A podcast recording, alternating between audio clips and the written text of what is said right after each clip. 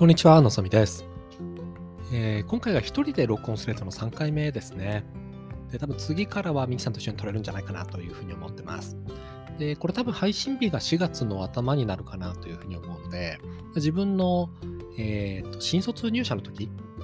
の4月の頭を思い出しながら、その時のこう読書ライフみたいなことを振り返りたいなと、そういう回にしたいなというふうに思ってますと。で、えっと、私は大学院からの修士課程ですね、もう卒業して、新卒の会社、えっと、コンサルティングの会社に入ったんですけど、まずその入社する前に、コンサルティング会社っぽいなと思うんですけど、課題書籍みたいなのが段ボールパンパンに詰め込まれて、あの4月入社の人には、前の年の秋ぐらいに届くんですよね。内定式の後ぐらいに届いて、えーまあ、読んどけと。で、修士論文を書いたりみたいなことはもちろんあるんですけど、まあ、それと並行して、なんていうんですかね、あの、基礎力みたいなものですね。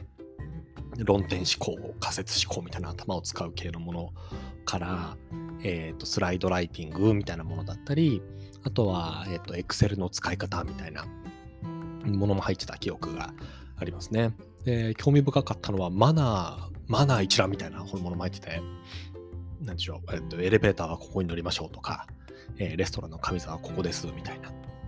まあ、そういうものも入っていて、まあ、当時学生だったので、外資って何ぞ何ぞやみたいな、なんかあまりこう、ブレーコー的なやつが一日年がら年中続くのかなというイメージ、勝手なイメージもあったんですけど、やっぱりサービス業なので、まあ、日本オフィスですし、まあそうじゃないなってこと、今になればわかるんですけど、その課題図書が段ボールパンパンにこうワンと届いた時には、なんかマナーの本もあの入ってるんだっていうのをあのすごくびっくりしながら、えっ、と、こう気づいた、気づいた思い出がありますと。で、えっ、と、そのすごく面白かったのは、その本だけじゃなくて、えっ、と、合わせて、なんか A4 の紙が2枚ぐらいこう入ってて、表裏なんか印刷されてるんですけど、なんか社員の人たちのおすすめ本みたいな、その課題図書じゃないんだけど、えー、今のその入ろうとしてる会社ですよね、新卒で入る会社の人たちはどんな本をおすすめするかみたいなあのリストが入ってるんですよ。で、えっと、特にその人のこう書いた人の名前とかは入ってないんですけど、本のタイトルと出版社と著者と、まあ、その簡単なおすすめコメントみたいなのが書いてあるんですよね。で、合計何冊ぐらいあったのかな ?4、50冊ぐらい A4 の表裏で、そうですね、4、50ぐらいはあった気がするんですけど、なんて言うんでしょう。あの経営者の書いた、この会社が素晴らしいみたいな、なんて言うんでしょう、トヨタ生産システムみたいな、あのああいう、そういう本もあったし、あるいは、なんか世界経済みたいな、うん、なんかそういうこう大きいマクロ環境について書かれた本も、あなるほど、なんか社員さんってこういうのを読んでるんだなっていうので参考になった思い出があのありますと。で、その中で私がすごく印象に残ってるのは、なんか一個だけこう、あのロボット兵士の戦争っていう本を取り上げてる方がいらっしゃって、まあ、異質ですよね。ビジネスのものがうわーっと長こういろいろ並んでるんですよ。なんちゃら経済みたいなものだったり、並んでる中でタイトルにこう、ロボット兵士の戦争っていう、もう並んでてですね、なんじゃこれと思って、もうそのまま Amazon を開いて、えー、買った記憶がありますね。今手元で Amazon のこのページを開いてみたんですけど、あの最後のこ最後にこの商品を購入したのは、え2011年10月4日ですってなってるので、そうですね、2011年は私が大学院の修士の2年生だった年なので、多分そのリストを見て、なんかすごい、すごい本があるなと思ってすぐ買ったんだろうなっていう記憶がありますと。今見ると本の長さ、ページ数が720ページあるので、まあ、当時めちゃくちゃこれ面白いなと思って読んだ記憶があるんですよ。やっぱこういうの面白いと思える社会人ってかっこいいなみたいなのを改めて、まあ泣いてもらった後ですけど、感じた思い出がありますね。誰だったんだろうな、この本を紹介してくれた社員さん。ちょっと本論からずれますけど、これどんな本だったかで言うと、まあ、今はね、ちょっとこの戦争っていう言葉もなかなかこうナイーブになっている時代ですし、まあ、タイミングでもありますけど、まあ、この本の中に出てくるのは、いかにその中東ですね、イラクとかアフガニスタンっていうものの空で、その無人航空機、ドローンですね。そういうものが活躍してるかっていうことをあの書いた本ですと。書かれてる方は、あの、ピーター、えっと、PW シンガー、シンガーさんって方ですね。で、現代は、えっと、Wired for War っていう、まあ、ワイヤードなので、なんて言うんでしょう。まあ、いろんな多分意味合いがあって、戦場に紐付けられてるってこともあるし、まあ、ワイヤードって言葉そもそもがこう、あの雑誌の名前でもありますけど、ちょっとテクノロジー的な意味を感じさせる本だったもしますよね。本当にこの本はめちゃくちゃ面白かったな。で、この著者の人がもともとその前に書かれてた戦争請負会社っていう、これ確か傭兵かなんかについて書かれた本ではあるんですけど、その人の本もなんか読んだ記憶がありますね。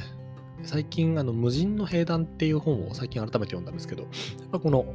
戦場っていうもので、にテクノロジーを生かしていくっていうものっていう地平は続いてるんだなっていうのを、まあ改めて感じましたと。なので、あれですね、こうまあ、今もう4月になっちゃってますけど、入社する前までにそういう課題図書をたくさん読んで、こういうおすすめ本みたいなことにも手を出しつつ、まあ、迎えたなっていうのが4月までですね。で、4月からは、まあ、今、なんて言うんでしょう。新卒の社会人で聞いてる人あんまりいないかなというふうにも思うんですけど、まあ、一応どんな感じだったかっていうのをパッと振り返ると、やっぱプロジェクトに入って、そのプロジェクトのためになるものをたくさん買うと。なので、電気メーカーのプロジェクトに入ってなったら、就職活動生が買うような電気メーカーなんちゃらみたいな本を買うし、その会社がやろうとしてる事業のテーマに関わる市場の本とか、業界の本とか、ああとは、なんだろう。なんかもうちょっとビジネスっぽいこと分かんなきゃいけないなってことを思ってたので、なんかビジネスデューデリジェンスとかの本を買ったり、あとは、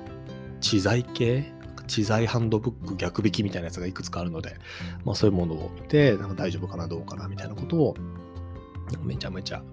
やってた気がしますと。で確かに本を読む時間って、この4、5月とかは全然取れないんですよね。研修のマテリアル読まなきゃいけないとか、もちろん仕事もありますし、でも全然こう変わってきたなっていう思い出がありますと。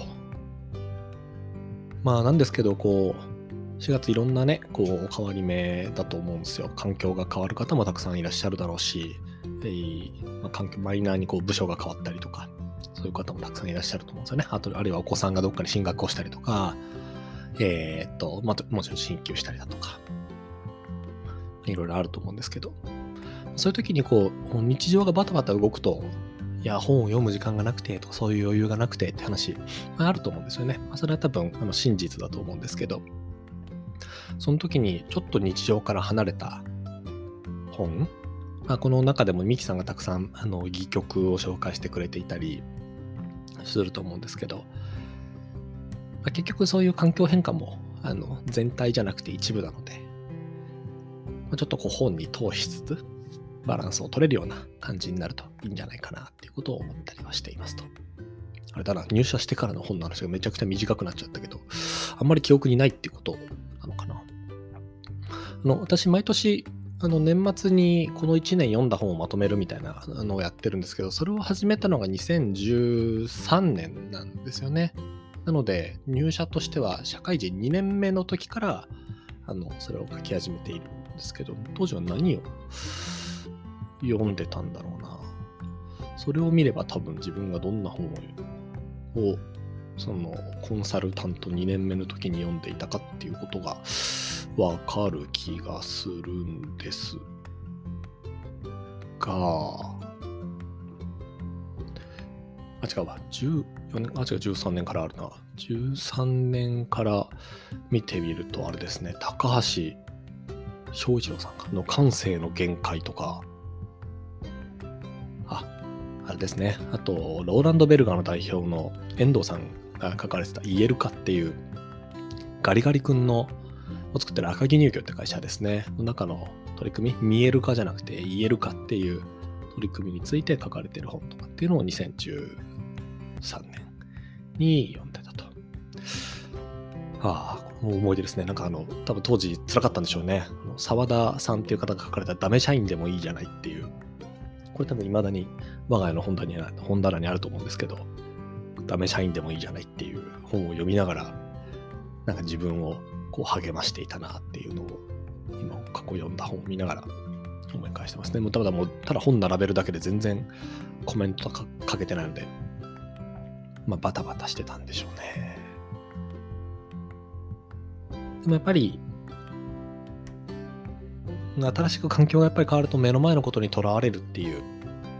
風になると思うんですよね。でもこれ人間のバグだと思うんですけど、まあ、時間軸だったり空間軸だったりあるいは人間関係のこの能動だったりすると思うんですけど、まあ、近いとこに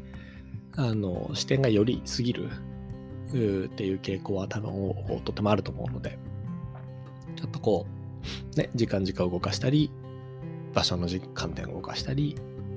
そういうために、まあ、読書っていうものをなんかうまく使いたいなと個人的に思ってるし使える方が増えると